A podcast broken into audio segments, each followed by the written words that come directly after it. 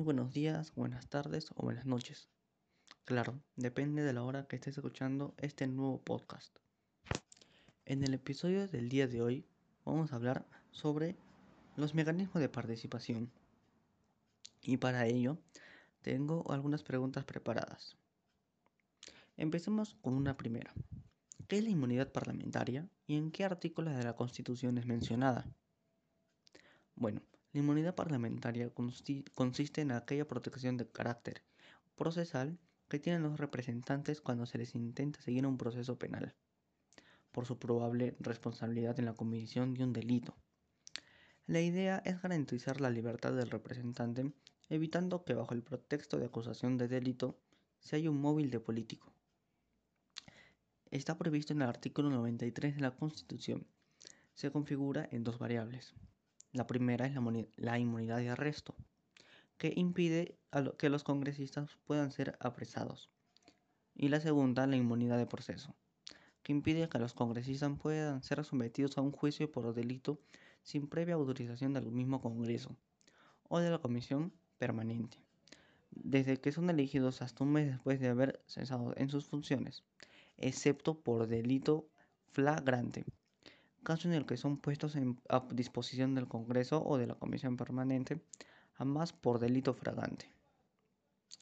Y esto a más tardar dentro de las 24 horas, a fin de que se autorice o no la privación de la libertad, o, a los casos más extremos, el enjuiciamiento. Pasemos a la siguiente pregunta. ¿Qué es la revocatoria y en qué artículos de la Constitución es mencionada? La revocatoria consiste en un proceso de elecciones en el que el ciudadano participa directamente con su voto para separar a sus cargos a las autoridades regionales, municipales, provinciales o distritales que éste eligió. Pueden ser objeto de renovación las siguientes autoridades. Alcaldes y regidores provinciales, alcaldes y regidores distritales, presidentes, vicepresidentes y consejeros regionales. Bueno, la revocatoria está en la siguiente base legal. Como derecho de participación ciudadana, está amparada por la Constitución Política y se rige por la Ley de Derechos de Participación y Control de Ciudadanos, ley número 26300. Pasemos a la tercera pregunta. ¿Qué es el referéndum y en qué artículos de la Constitución es mencionada? Un referéndum, o también llamado referendo, es un procedimiento jurídico por el cual se somete el voto popular, leyes o actos administrativos para su ratificación. Los artículos 2, inciso 17, 32 y 190 de la Constitución Política del Perú estipulan la convocatoria referéndum para la reforma total o parcial de la Constitución. La aprobación de normas con rango de ley, las ordenanzas municipales y las materias relativas al proceso de descentralización.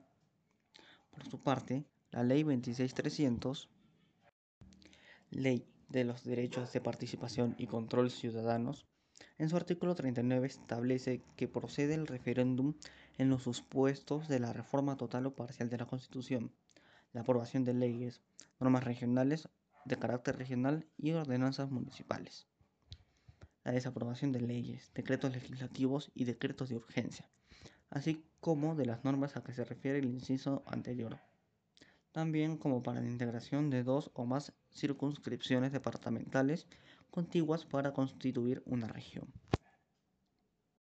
Ahora pasemos a la cuarta y penúltima pregunta. ¿Qué es un municipio escolar? Y si es muy importante para un colegio y por qué. Bueno, un, municipio escolar es una organización de alumnos en una escuela.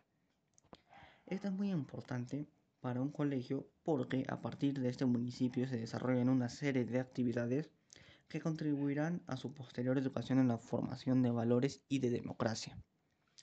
También a su vez ayuda a que los alumnos sean actores de su, de su desarrollo personal y social y, que sepan lo importante que es tener un voto consciente y responsable, ya que esto será el líder que represente a un conjunto de población. Y por último, la quinta pregunta.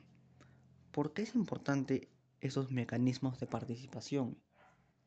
Bueno, en ese sentido los mecanismos de participación ciudadana pueden ser muy útiles para incluir a los ciudadanos en la toma de decisiones públicas, para fiscalizar la actuación del gobierno y, entre otras cosas, para superar serios problemas de legitimidad que atraviesa la democracia participativa en nuestro país.